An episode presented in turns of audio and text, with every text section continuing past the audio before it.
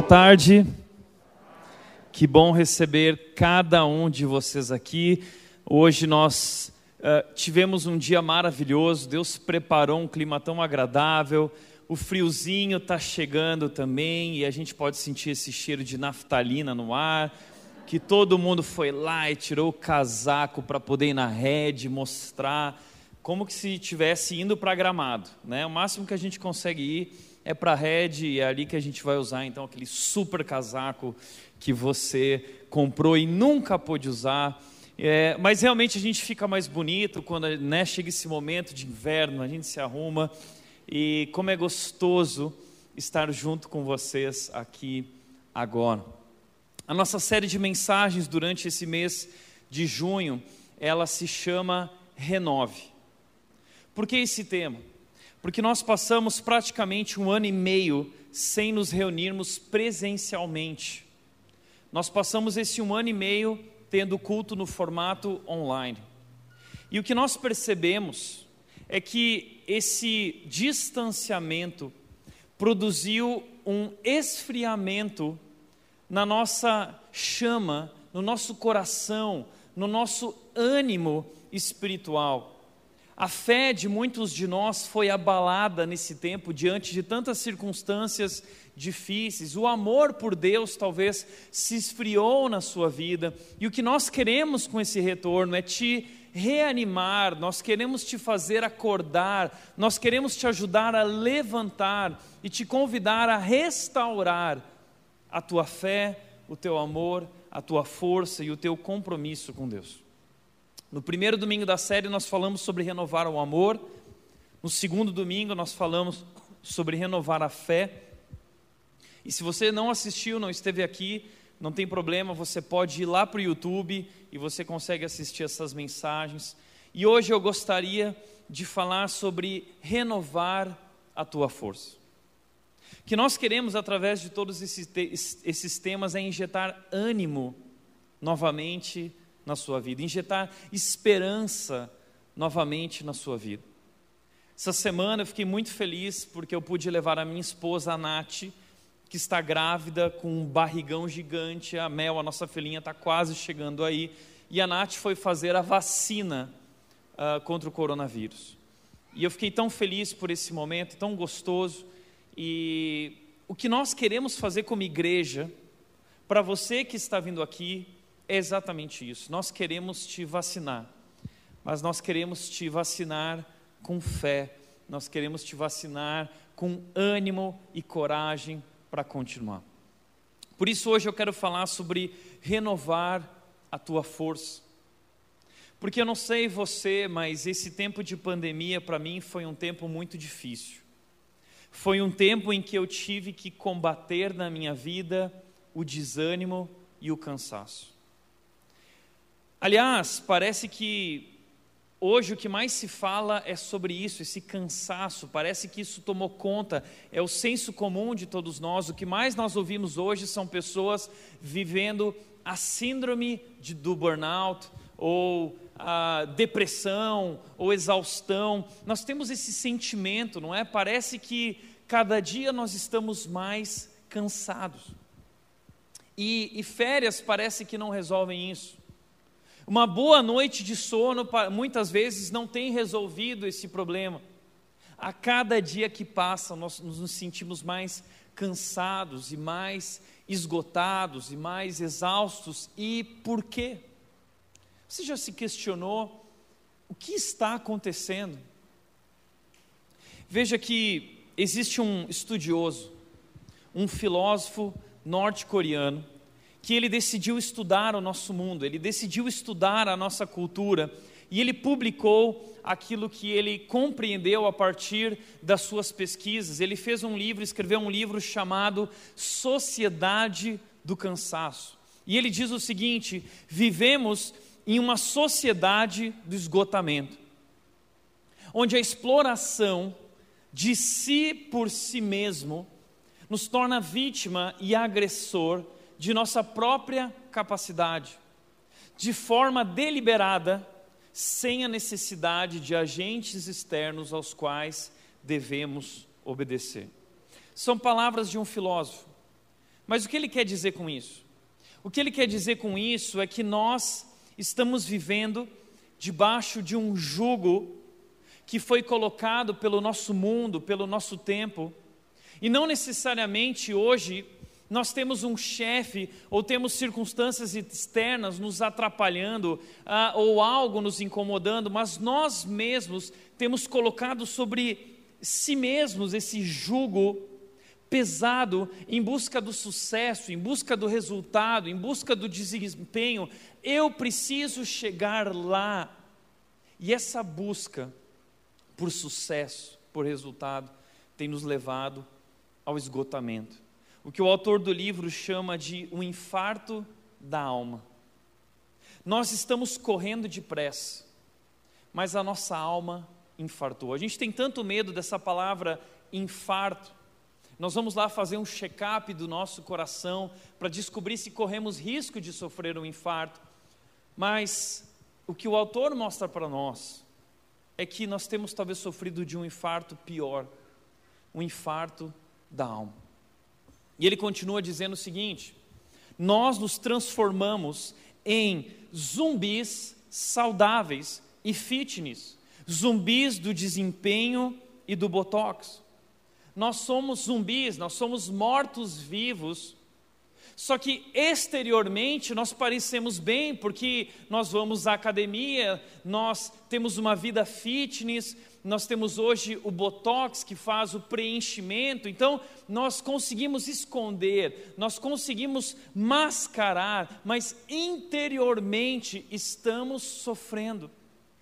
Nossa alma está morrendo e está clamando, está gritando por ajuda. E de onde vem tudo isso? Por que vivemos sob esse jugo? Nós precisamos olhar para a nossa cultura e entender que hoje nós vivemos debaixo ah, dessas, dessas leis, debaixo desse padrão. É um padrão que foi estabelecido e nós temos sido influenciados, nós temos nos amoldado a esse padrão do desempenho, da performance, do resultado e nós abrimos o Instagram, nós abrimos as redes sociais ou ligamos a televisão e tudo que se fala é sobre isso. Nós vamos a uma banca de revista e vemos lá você SA, as pessoas de maior sucesso, aqueles que conquistaram mais, aqueles que têm muito mais do que você, e nós vivemos debaixo disso e fazemos essa comparação e nos sentimos infelizes e insatisfeitos. E nós também queremos chegar lá. E então são vendidos cursos e propostas. Olha, veja o que eu fiz, veja como eu sou bom, veja como eu sou incrível. Tudo é sobre eu, eu, eu, mim, mim, mim. E você também, se você pagar, se você me der o seu dinheiro, eu vou te ensinar a chegar lá. Existe uma receita, existem técnicas que você vai desenvolver. E o problema é que você não chega lá. E as coisas na sua vida não acontecem nesse mesmo ritmo que as propagandas dizem que deveria ser. Para intensificar tudo isso, nós temos as mídias sociais, que agravam essa situação, nos colocando diante de comparação. Então você fica olhando para o Instagram dos outros e a grama do vizinho é sempre mais verde. Então você olha, a vida dele parece tão perfeita no Instagram, a vida dela parece tão perfeita. Ela está mais magra, ele está mais rico, mais bonito, mais inteligente. E você olha para aquilo, a vida perfeita, a família perfeita, o sorriso perfeito, o corpo perfeito, e você se sente infeliz, cada vez mais ansioso porque você também quer alcançar. Porque você sente essa necessidade, esse anseio de eu também preciso disso.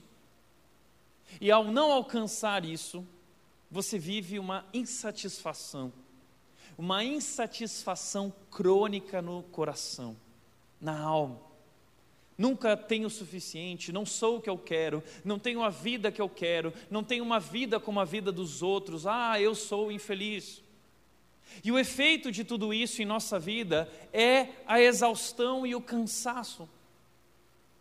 Essa comparação, esse jugo, esse padrão que foi colocado sobre nós tem nos levado à exaustão, tem nos levado a viver aquilo que hoje é chamada de a síndrome de burnout. O que é isso? é alguém que chegou a um nível uh, muito elevado de esgotamento. A vida perde o brilho, você perde a paixão pelas coisas, você está sempre cansado, sempre esgotado. Por outro lado, também a depressão, quantas pessoas vivendo em depressão profunda, vivendo esse sentimento de morte. Então, o problema conosco é aquilo que o Wayne Cordeiro disse. Nós não esquecemos que somos cristãos, nós esquecemos que somos humanos. Nós esquecemos que somos humanos. Nós temos agido como máquinas, ou pelo menos tentamos. Isso tem feito tão mal ao nosso coração, ao nosso corpo e à nossa alma. E talvez hoje você está aqui exatamente nesse momento, e você está aqui por causa disso, você está cansado, você se sente cansado, você se sente esgotado, você se sente fraco, você não sabe mais para onde ir. Talvez hoje você veio aqui buscando ajuda, buscando uma resposta, buscando um caminho. E é exatamente isso que eu quero te oferecer. Eu quero te oferecer um caminho, o melhor caminho na verdade, o único caminho. Existe um caminho para renovar a nossa força. E eu quero apresentá-lo agora para você. É um princípio que se encontra na Bíblia. E se você compreender esse princípio, se você praticar esse princípio, você vai ser renovado em sua força, de uma maneira como não, você não é capaz de imaginar. Veja, esse princípio se encontra em 2 Coríntios, capítulo 12, versículo 10. O apóstolo Paulo, ele escreveu o seguinte, ele disse: "Pois quando sou fraco, então é que sou forte. Pois quando sou fraco, então é que eu sou forte." Isso é tão estranho, não é? Isso é paradoxal. Isso é algo além da nossa razão. Isso parece tão contraditório. Porque como nós podemos ser forte no momento em que nós estamos fracos? Tiago, onde eu posso encontrar essa força no meio da fraqueza? Esse é um princípio muito importante, é um segredo que Paulo descobriu e ele vai nos ensinar a respeito disso. E para que você entenda o que Paulo está querendo dizer, eu quero te ajudar trazendo o contexto daquilo que Paulo disse. Essa carta, 2 Coríntios, é uma carta que Paulo escreveu a uma igreja. Essa igreja ficava na cidade de Corinto. E para você entender essa carta, para você entender o que Paulo está dizendo a essa igreja, nós precisamos voltar um pouco atrás e entender como era essa cidade onde essa igreja estava inserida. Essa cidade, se você for descobrir o contexto, era uma província romana. Aliás, uma importante província romana.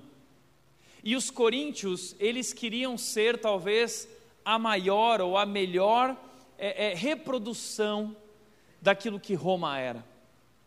Eles eram altamente influenciados pela cultura romana. E como era essa cultura? Era uma cultura marcada pela fama, pela busca pela fama e a busca do sucesso. Eles viviam em torno disso. Eles viviam em torno dessa busca por chegar no topo. Eles queriam ser famosos, eles queriam ser bem-sucedidos, eles queriam ser lembrados. Existia naquela época uma medalha que era dada àqueles que chegavam e, e tinham grandes realizações e grandes feitos. Essa medalha era chamada de Corona Murales.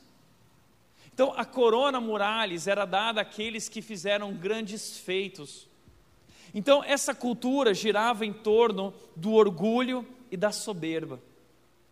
O Roma era um lugar, era uma cultura, era um tempo em que tudo era sobre orgulho e soberba. Tudo era sobre eu, eu, eu, o que eu consigo, o que eu fiz, as minhas realizações. E existia um costume entre eles de fazer listas de realizações. Não porque eu fiz isso, não porque eu atingi aquilo, porque eu sou assim. Você já viu isso em algum lugar? Parece que dois mil anos se passaram e as coisas só pioraram. Nós vivemos hoje um mundo assim, em que você liga a televisão, liga o Instagram e o tempo todo são pessoas dentro de um carro maravilhoso, dizendo: Eu sou o cara e eu vou te ensinar a chegar lá também. Eu fiz isso, eu consegui isso, veja a vida que eu tenho. Olha o hotel nas Maldivas onde eu estou, usando um roupão branco. Veja, eu vou te ensinar como chegar lá também. Esse é o mundo em que nós vivemos.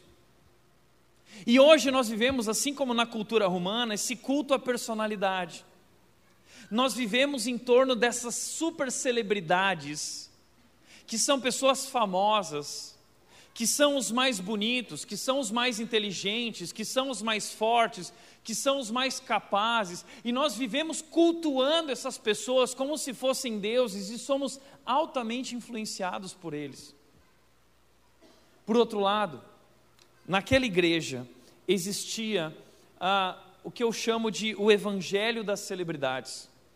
Porque a igreja de Corinto, que estava inserida nessa cultura, ela começou a ser extremamente moldada por essa cultura. E a igreja de Corinto começou a viver em torno desse orgulho, começou a viver em torno dessa soberba. E começaram a surgir na igreja celebridades. Aquilo que Paulo chama de os super apóstolos. Que Paulo descreve como homens maus, que Paulo descreve como falsos mestres, pessoas que se autocolocavam no pedestal e se gloriavam daquilo que eram, da sua técnica, da sua oratória, pessoas que diziam o seguinte: não, porque Paulo não é ninguém, Paulo tinha implantado a igreja de Corinto, ele começou aquela igreja. Então pessoas começaram a destruir o trabalho de Paulo, dizendo: Paulo não é bom, veja, ele não tem a retórica adequada, veja a nossa oratória, veja como nós somos comparado com Paulo. E essas pessoas começaram a divulgar visões e mentiras, experiências místicas, dizendo: olha, nós fomos para o céu e nós vimos o céu, nós vivemos isso, nós vivemos aquilo. E a igreja de Corinto que era uma igreja encantada por celebridades do mundo gospel, eles começaram a voltar a sua atenção a esse evangelho das celebridades, um evangelho enganoso, um evangelho mentiroso.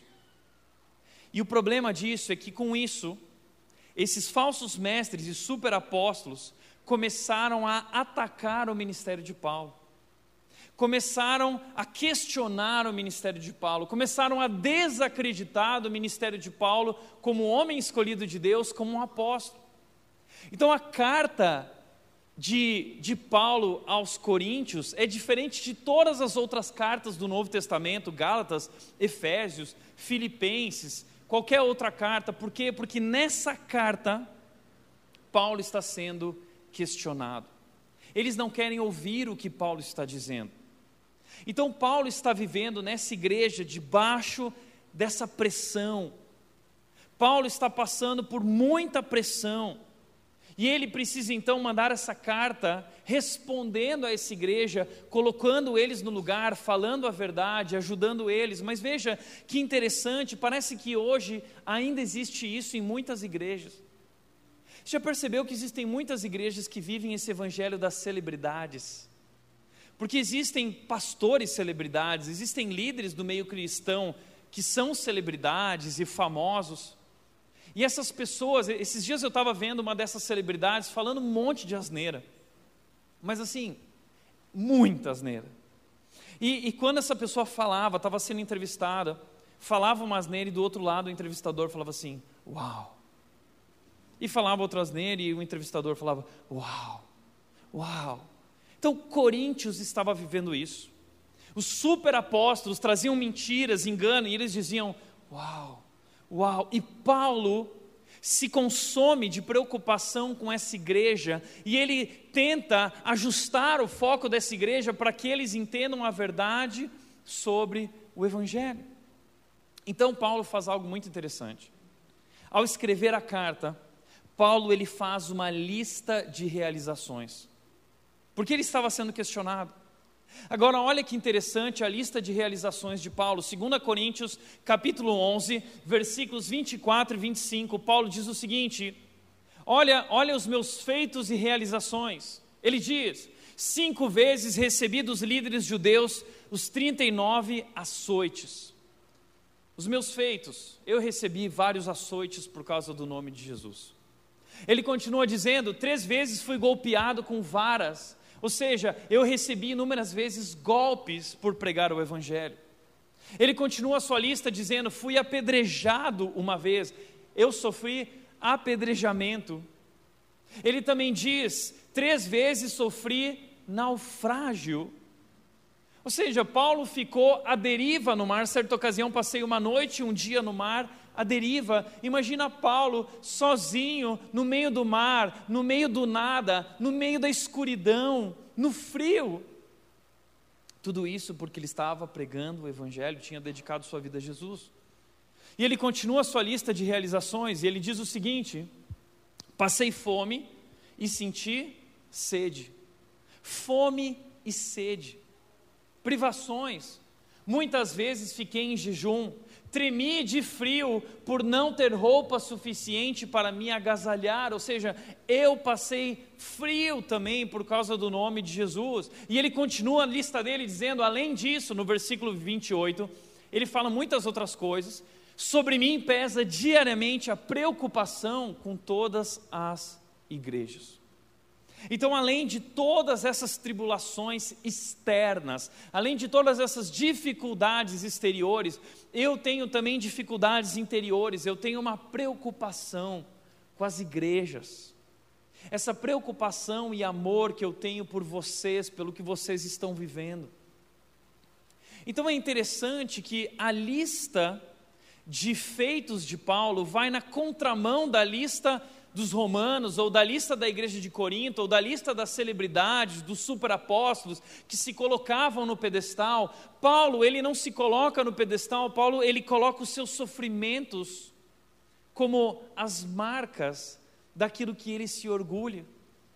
E ele diz o seguinte, versículo 29: Portanto, se devo me orgulhar, prefiro que seja das coisas que mostram como eu sou fraco.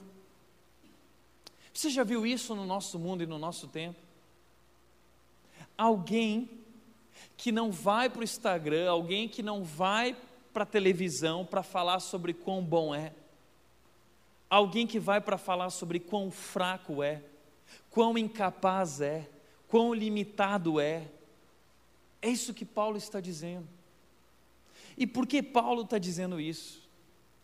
Porque Paulo entendeu um princípio muito importante. E esse princípio tornou-se o segredo da sua vida, da sua força, da sua resiliência. Qual é o segredo? É isso que eu quero hoje compartilhar, esse é um ensino que eu quero compartilhar com você. A nossa fragilidade é o lugar onde Deus quer nos surpreender e fortalecer. A nossa fragilidade não é algo que deveria nos envergonhar, a nossa fragilidade, na verdade, é exatamente o lugar, o caminho através do qual nós podemos nos aproximar de Deus, experimentar e experimentar o seu poder atuando em nós. Veja o que Paulo está dizendo é que o poder de Deus, a graça de Deus não é enxertada em nossa força, em nossas virtudes, em nossa capacidade, mas é enxertada em nossa fragilidade. É na nossa fragilidade que Deus atua, que Deus se revela. Por isso, tantas vezes temos dito aqui que a nossa fragilidade, a nossa fraqueza estabelece o palco perfeito para Deus agir. Então, Paulo ele diz o seguinte em 2 Coríntios capítulo 4, versículo 8, ele diz o seguinte: De todos os lados nós temos sido pressionados, mas nós não desanimamos. Nós ficamos perplexos diante de tudo, mas não desesperados. Porque no meio de tantas dificuldades, no meio de tantas privações, no meio de tantas aflições, Paulo descobriu o grande segredo da força, o grande segredo é: quando eu sou fraco, é que eu me torno forte, porque é na minha fraqueza que Deus se revela, que Deus me fortalece. Esse é o segredo. Então, ao invés de você esconder, porque esse é o nosso costume, nós queremos falar dos nossos pontos fortes e virtudes e nós tentamos esconder as nossas fraquezas. Nós tentamos é, é, compensar as nossas fraquezas. E Paulo está dizendo: não faça isso, porque a sua fraqueza é importante, porque a tua fraqueza te leva para Deus. E é então que Paulo descobriu o segredo para essa força espiritual, e hoje eu quero te dar esses três passos que Paulo descreve para que nós também possamos experimentar essa força espiritual, o poder de Deus atuando em nossas vidas e renovando nossas forças diariamente. Como isso acontece? Em primeiro lugar, Paulo diz o seguinte: é preciso admitir a nossa fraqueza. Paulo ele começa tudo admitindo suas fraquezas. Ele diz em 2 Coríntios 2, 12, 9: Portanto, agora fico feliz de me orgulhar das minhas fraquezas. Isso é tão interessante porque as pessoas elas se orgulham é, de suas forças, de suas virtudes. Mas Paulo está dizendo: eu não quero me gabar das minhas forças, eu quero me gabar das minhas fraquezas, para que o poder de Deus opere por meu intermédio, porque é nas minhas fraquezas que Deus está trabalhando, porque é nas minhas fraquezas que Deus está me usando. Então a Bíblia nos chama a viver na contracultura. A Bíblia nos mostra que todos têm fraquezas e Paulo nos convida também a admitir a nossa fraqueza. E veja, Paulo ele descreve uma das fraquezas principais dele. 2 Coríntios capítulo 12, versículo 7, Paulo diz: "Para evitar que eu me tornasse arrogante, foi-me dado um espinho na carne, um mensageiro de Satanás para me atormentar e impedir qualquer arrogância. Paulo diz que ele recebeu um espinho na carne. O que é esse espinho na carne? Motivo de muitas discussões durante séculos entre os teólogos. O que é o espinho na carne? Nós não sabemos exatamente. Mas a palavra que Paulo usa para um espinho na carne é uma palavra que significava também naquela língua uma estaca. Como uma estaca que foi usada na crucificação, ou como uma estaca que era usado para se fazer tendas e prender uma tenda no chão. Paulo era um fazedor de tendas. E ele usa essa palavra de uma estaca. Ele diz: é como se uma estaca tivesse sido colocada em meu corpo. Calvino dizia que o espinho na carne de Paulo podia ser uma tentação.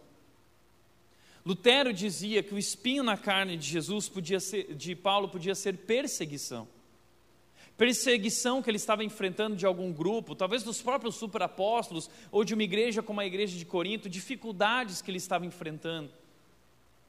Agora, o que é o senso mais comum? Acredita-se que Paulo tinha um problema físico. Ele tinha alguma limitação física.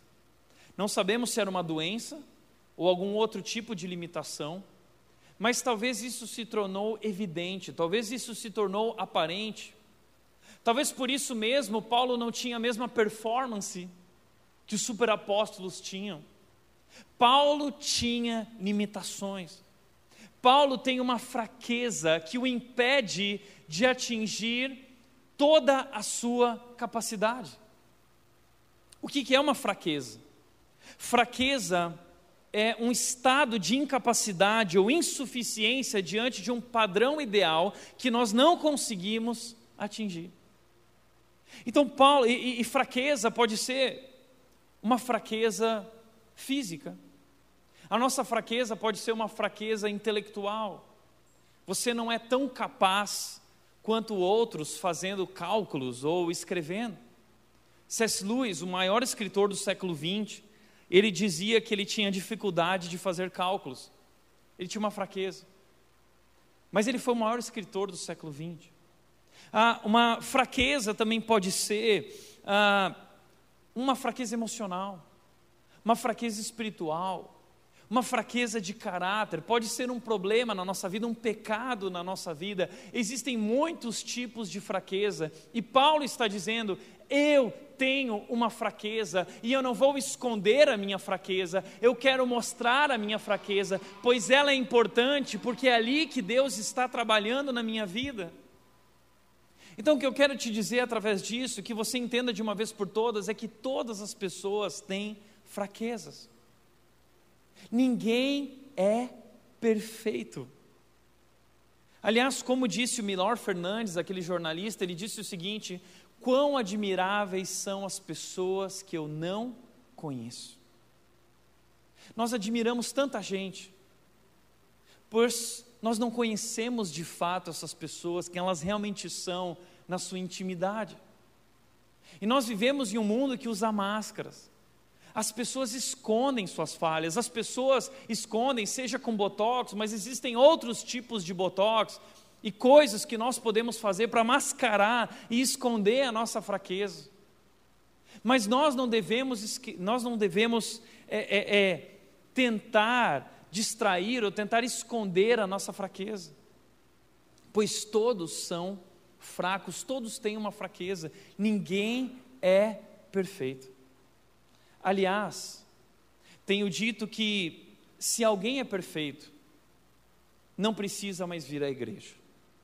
Se você é uma pessoa perfeita que já atingiu a perfeição, na verdade você nem precisa nem mais viver, Deus já pode te levar para o céu. Porque o processo na sua vida já foi completado.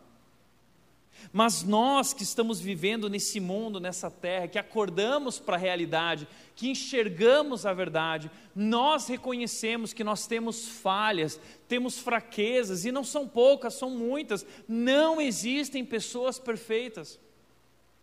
E faço sempre questão de lembrar que eu, Tiago, pastor Tiago, não sou uma pessoa perfeita.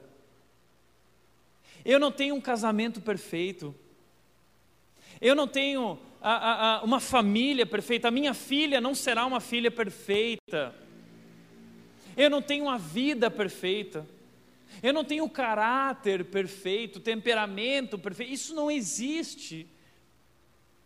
Não existem pessoas perfeitas. Aliás, se você veio para essa igreja porque alguém te falou que ali você ia encontrar pessoas perfeitas, essa pessoa te enganou, porque esse é um lugar de pessoas imperfeitas. Ninguém vem para a igreja porque é perfeito, ninguém vem para a igreja porque está tudo bem, ninguém vem para a igreja porque ganhou na loteria. Pelo contrário, as pessoas vêm para a igreja porque estão carentes, porque estão precisando de ajuda, porque estão exaustas, porque têm fraquezas, porque têm pecados. E o que nos une aqui não é a nossa performance, não é o fato de nós sermos bons, o que nos une aqui é a graça, porque não somos bons. A Bíblia diz que somos ruins. Eu sempre gosto de dizer que eu sou o pior pastor do Brasil. E a Rede é a pior igreja do Brasil. Sabe por quê? Porque nós precisamos lembrar aquilo que a Bíblia diz que nós realmente somos, e a Bíblia diz que nós somos pecadores. Eu sei, existe na nossa cultura essa ideia errada de que existem pessoas que são boas e pessoas que são ruins, e nós queremos que nossos filhos entendam isso. Filho, seja uma pessoa boa, mas a Bíblia diz que é impossível o seu filho ser uma pessoa boa, quanto mais você. Por quê? Porque a Bíblia diz que todos pecaram porque a Bíblia diz que não há um justo sequer. Então, diante de Deus, não existem pessoas que são boas e pessoas que são ruins. Diante de Deus só existe gente ruim. Mas a diferença que a Bíblia apresenta é que existe gente ruim arrependida e existe gente ruim não arrependida. E gente ruim arrependida é gente que reconheceu que tem uma fraqueza, e a maior de todas as nossas fraquezas é o pecado. E a raiz do pecado se chama orgulho. O maior problema da nossa vida é o orgulho. E nós vivemos hoje nessa cultura do orgulho. Nós vivemos hoje nessa cultura da soberba. E sabe, o que nos afasta de Deus não é saber que somos ruins. O que nos afasta de Deus é acharmos que somos bons. É isso que nos afasta de Deus. Porque a Bíblia diz que Deus odeia os orgulhosos, mas Ele concede graça aos humildes. Então, o primeiro passo, se você quer encontrar ajuda, o primeiro passo, se você realmente quer descobrir a, o segredo desse renovo, dessa força espiritual, é reconhecer-se fraco. Teve uma pessoa, algum tempo atrás, eu postei no meu Instagram o seguinte: eu fiz um post, um texto falando sobre casamento. Uma frase do pastor Tim Keller. E o Tim Keller diz o seguinte: o casamento é maravilhoso e o casamento é doloroso. Casamento é maravilhoso porque nele nós desfrutamos muitas coisas especiais, mas o casamento também é doloroso porque através dele Deus está trabalhando em nossa vida e nos ensinando a amar.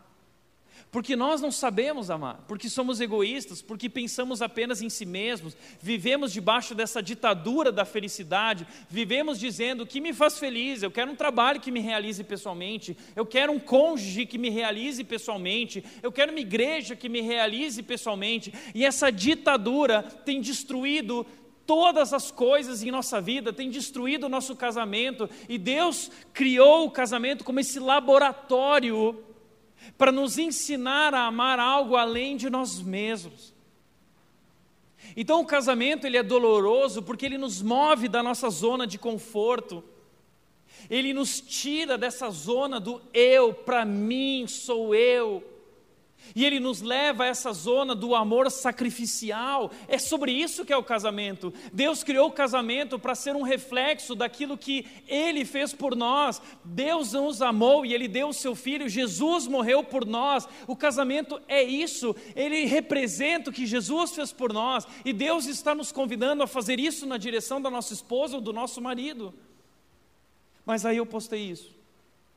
E uma pessoa disse o seguinte: não concordo. Para mim o casamento é só maravilhoso. Eu falei assim: uh, nossa, temos entre nós um, um santo. Né? Aí certa vez uma pessoa postou o seguinte: muitas vezes na nossa vida cristã a fé fica um pouco abalada. Essa mesma pessoa respondeu assim: um cristão não pode ter sua fé abalada. Uh, ah. Sabe que essa pessoa não está mais entre nós, saiu da igreja, sabe por quê? Porque eu acho que pessoas perfeitas se sentem extremamente incomodadas no meio de pessoas imperfeitas. Só que pessoas perfeitas não conhecem o amor de Deus. Porque Deus não veio para os bons. Jesus Cristo veio para os pecadores. Jesus Cristo veio para os fracos. Jesus Cristo veio para os rejeitados. Por isso, se o mundo diz que você precisa esconder a sua fraqueza, não faça isso. Você não precisa esconder a sua fraqueza, as pessoas tentam esconder ou compensar suas fraquezas. Deixa eu te dizer uma coisa: Deus não está desapontado com você, Deus quer ajudar você, Deus ama você e foi por isso que ele enviou seu filho. E a Bíblia diz em Romanos capítulo 8, versículo 5: Deus prova o seu amor para conosco pelo fato de Cristo ter morrido por nós enquanto pecadores. Deus nos ama fracos. É por isso que é no reconhecimento da nossa fragilidade que encontramos a graça de Deus. É no reconhecer a nossa fragilidade que nós encontramos a ajuda de Deus. Então, existe uma fraqueza na sua vida Existe na sua vida um espinho na carne. Existe na sua vida uma pedra no sapato. Sabe, reconheça isso, porque a graça de Deus quer atuar na sua vida através disso. E segundo lugar, o segundo passo que nós devemos seguir se nós queremos encontrar essa força espiritual e renovo espiritual é entender o seguinte: buscar a ajuda de Deus. Paulo diz no versículo 8: Em três ocasiões supliquei ao Senhor que removesse esse espinho na carne. Ele disse: Deus, tira isso de mim, por favor. Ele diz o seguinte: Eu supliquei. Paulo suplicou, Deus, por favor. Eu supliquei três vezes. E Deus disse o seguinte: Minha graça é tudo que você precisa, porque o meu poder opera melhor na fraqueza. Sabe que Paulo, ele, ele pede, ele clama a Deus e Deus responde. Saiba isso, Deus sempre responde às nossas orações. Mas Deus nem sempre responde como nós queremos. Muitas vezes Deus responde com não. E sempre que Deus nos diz não, é porque Ele tem algo melhor. O não é um dom de Deus, não é um presente de Deus, o não é uma bênção. E Deus dá um não para Paulo. Deus diz o seguinte para Paulo: não, eu não vou retirar o seu espinho na carne. Deus, mas por quê? Porque a minha graça é suficiente. E há um propósito para Deus dizer não. Entenda o seguinte: se Deus disse não para você, se Deus não retirou um problema da sua vida, se as coisas se intensificaram, se as circunstâncias não mudaram, se você acha que Deus está em descaso ou não se importa com a sua vida, você precisa entender que, na verdade, Deus tem um propósito através disso.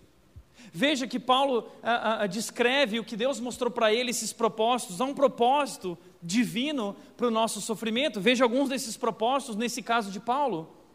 Portanto, para evitar que eu me tornasse arrogante, ou seja, o espinho na carne foi colocado na vida de Paulo para que ele não se tornasse arrogante.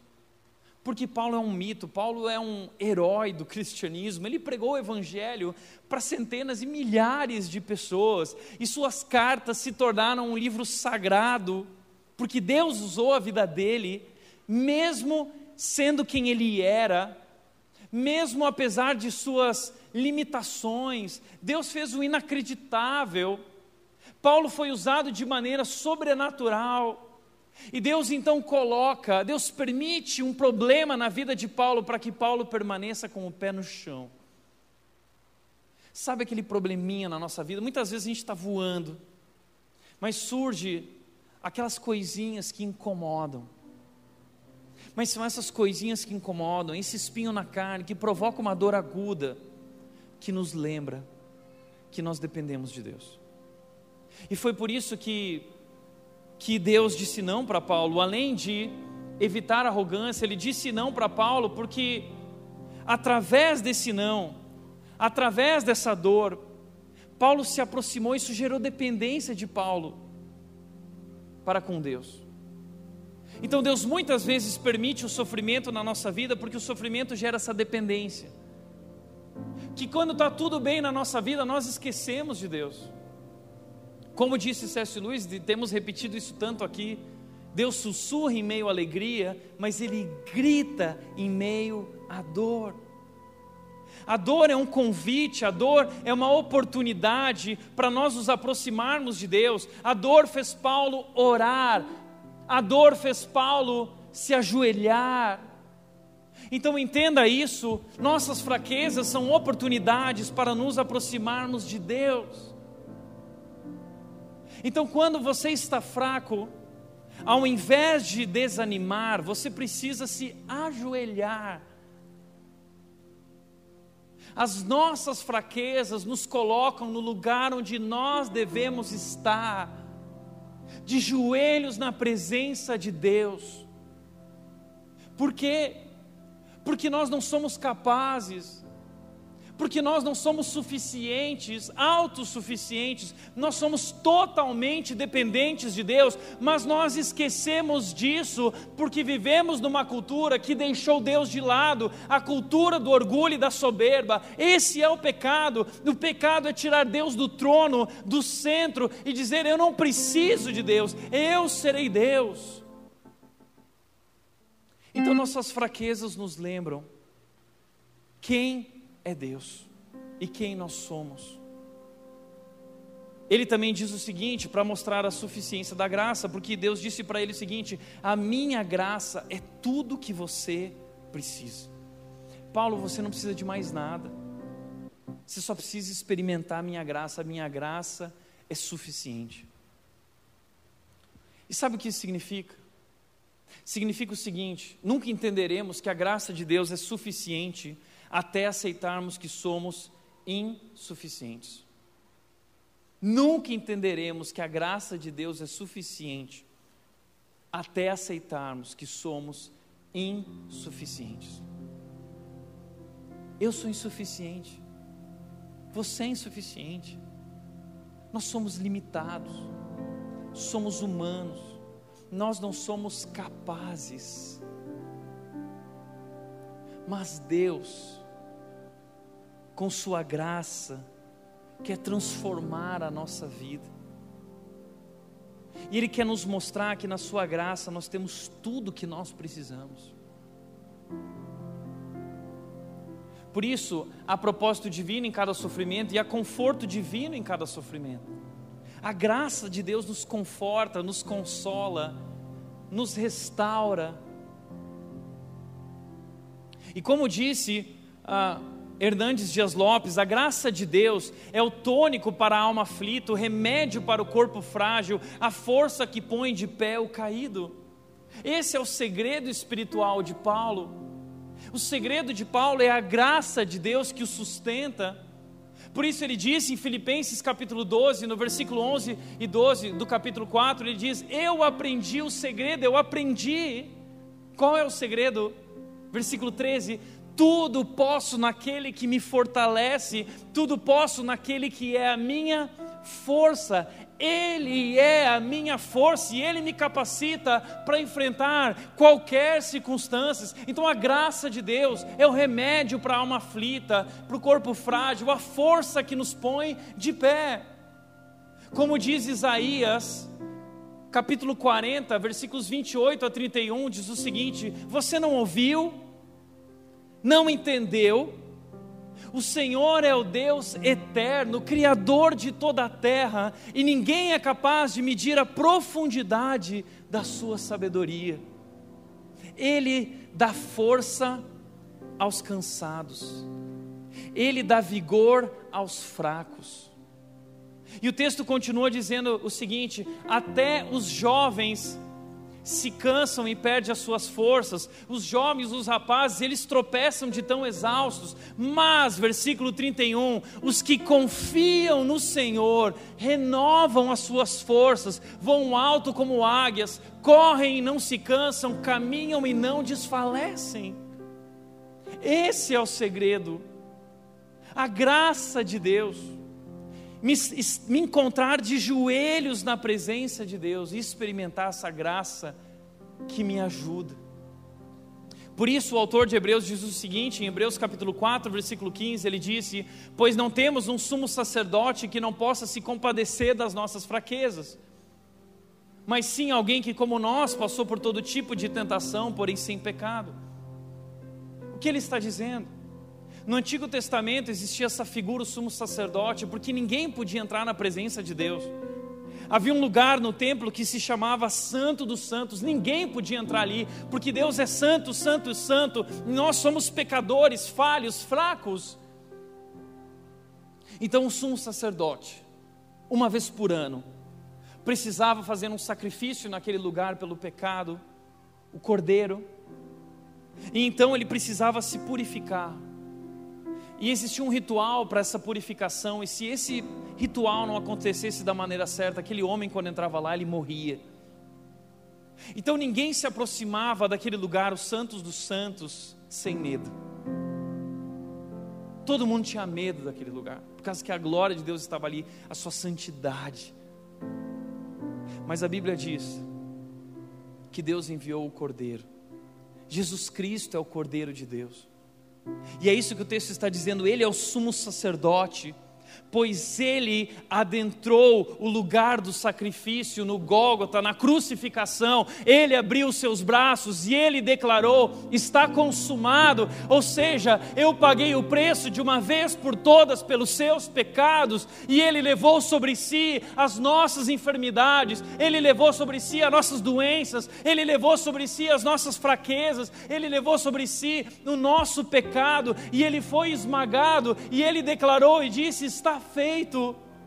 E Ele declarou redenção eterna, Ele nos salvou, e a Bíblia está dizendo que Ele entende a nossa dor, Ele entende a sua fraqueza, pois Ele também sentiu a dor, Ele sentiu a dor do abandono, ele sentiu a dor da rejeição, ele sentiu a dor da traição, ele sentiu a dor dos açoites, ele sentiu a dor dos espinhos na sua carne, ele sentiu a dor daquela coroa de espinhos. Ele sentiu a dor da morte. Ele sabe o que é sofrer. E ele sofreu por amor por você. Por isso ele nos entende. E o texto continua dizendo o seguinte: assim aproximemo-nos do trono da graça com toda a confiança. A partir do momento que Jesus Cristo fez aquilo na cruz, a Bíblia diz que o véu foi rasgado de cima a baixo e não há mais separação entre nós e Deus. Nós agora podemos ter um relacionamento com esse Deus eterno, o Deus criador de toda a terra. Eu posso me aproximar, nele eu encontro ajuda e eu não preciso ter medo, eu posso ter confiança ao me aproximar dele, porque não depende do que eu fiz, não é a minha performance, eu não preciso provar nada para Deus, porque Jesus Cristo provou naquela cruz o seu amor, e o seu amor está sobre a minha vida e a sua vida, você não precisa mais provar nada para ninguém. Deus diz: Eu amo você, e nada pode te separar do meu amor. Não há mais condenação para os que estão em Cristo Jesus. Então se aproxime de Deus a fim de receber em Deus, eu me aproximo, eu sou convidado, a sua fraqueza é um convite para você se aproximar de Deus e receber misericórdia e encontrar a graça que te ajude no momento da necessidade. Deus quer ser Deus na tua vida, Ele quer estar perto de ti, Ele quer caminhar ao teu lado, Ele quer ser a tua força.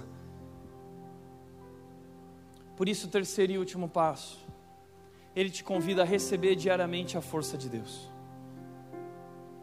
Ele diz, 2 Coríntios 12, 10: Por isso aceito com prazer fraquezas, insultos, privações, perseguições e aflições que sofro por Cristo, pois quando sou fraco, então é que eu sou forte. Sabe o que Paulo está dizendo? Ele faz uma lista, e essa lista é muito parecida com a lista que nós poderíamos fazer do que temos enfrentado em nosso dia a dia, não é? Nós temos fraquezas nós sofremos insultos. Talvez você sofreu um insulto no seu trabalho. Você não é reconhecido, você não é valorizado. Talvez você sofreu um insulto do seu cônjuge. Seu marido não te ama como deveria te amar. A sua esposa não te respeita como deveria te respeitar. Mas o nosso mundo, ele diz o seguinte: eu não preciso passar por isso. E eu pulo fora, eu caio fora, porque o que importa é ser feliz. Mas o que Deus está nos convidando, através da Sua graça, através do Seu amor, através do Seu poder, é não nos movermos, mas continuarmos vivendo e suportando, seja o que for, porque a graça dele é suficiente diante de insultos, diante de privações, diante de perseguições, diante de aflições, diante de conflitos que nós enfrentamos. A graça de Deus é suficiente. Por isso, Paulo disse em 1 Coríntios 13, ele disse: o verdadeiro amor tudo sofre, tudo suporta, tudo entende, tudo espera, tudo crê. E um dos verbos que é usado ali no grego é a ideia de alguém que está parado e está tomando, e vem tempestade, vem chover, ele não se move, porque ele tudo suporta. Qual é o segredo para esse amor? Qual é o segredo para essa vida que suporta todas as intempéries e todas as dificuldades? Qual é o segredo? O segredo de Paulo é: pois quando eu sou fraco, então é que eu sou forte. O segredo é que ele me fortalece. A graça de Deus é suficiente para mim. Você já experimentou a graça de Deus? Porque a graça de Deus é a única coisa que pode aliviar a dor da tua alma. A graça de Deus é a única coisa que pode restaurar o teu coração. A graça de Deus é a única coisa que pode salvar a tua vida e salvar teu casamento e salvar tua família. Só a graça de Deus. E através de tudo que nós temos enfrentado, e esse cansaço, o esgotamento que nós chegamos, Deus permite que a gente chegue no fundo do poço, para que a gente finalmente possa olhar para Ele e entender o que o salmista disse: de onde vem o meu socorro? O meu socorro vem do Senhor. Por isso, para refletir e praticar, quais são as áreas que você tem se deixado influenciar pela cultura do orgulho e da soberba? Quais são as áreas que você tem tentado ser como o mundo é? Isso vai uma hora provocar um esgotamento na sua vida. Segundo lugar, existe alguma fraqueza em sua vida que precisa ser urgentemente colocada diante de Deus? Lembre-se, Deus não está desapontado com você, Deus quer ajudar você. Deus te ama e te recebe do jeito como você está, mas em Sua graça, Ele quer te transformar.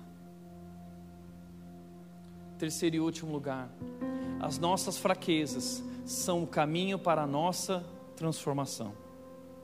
Elas nos convidam a dar o poder a Deus, a depender dEle e se alegrar nele. A sua fraqueza, a minha fraqueza, é o caminho que me leva a Deus, que me convida a entregar a Ele o poder e depender dEle e me alegrar somente nele. Por isso Jesus disse, em Mateus 11, 28, ele disse: Venham a mim, venham a mim, todos os que estão cansados e sobrecarregados, e eu vos darei descanso. Pois o meu jugo é leve, e vocês encontrarão cura para sua alma. O jugo de Jesus é leve, porque o jugo de Jesus é o jugo da graça e não da performance. Porque Jesus naquela cruz já fez tudo o que precisava ser feito. E hoje tudo o que você precisa fazer é se render a Ele. Esse é o segredo de Paulo. E essa é a oração que nós precisamos talvez fazer todos os dias. Deus, me dá força hoje para suportar, para enfrentar o que for. A tua graça é suficiente. Amém? Fecha os teus olhos.